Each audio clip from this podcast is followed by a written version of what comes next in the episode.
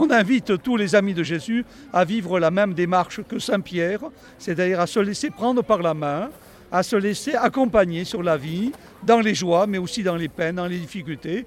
Et euh, on le sait bien, les enfants dans leur famille, dans leur entourage, vivent parfois des difficultés. Et je crois que c'est important qu'ils ressentent la présence du Seigneur, qu'ils ressentent cette main de Jésus, qui leur tend la main et qui leur prend la main pour les accompagner sur la route. Je crois que ce matin, ils l'ont bien compris.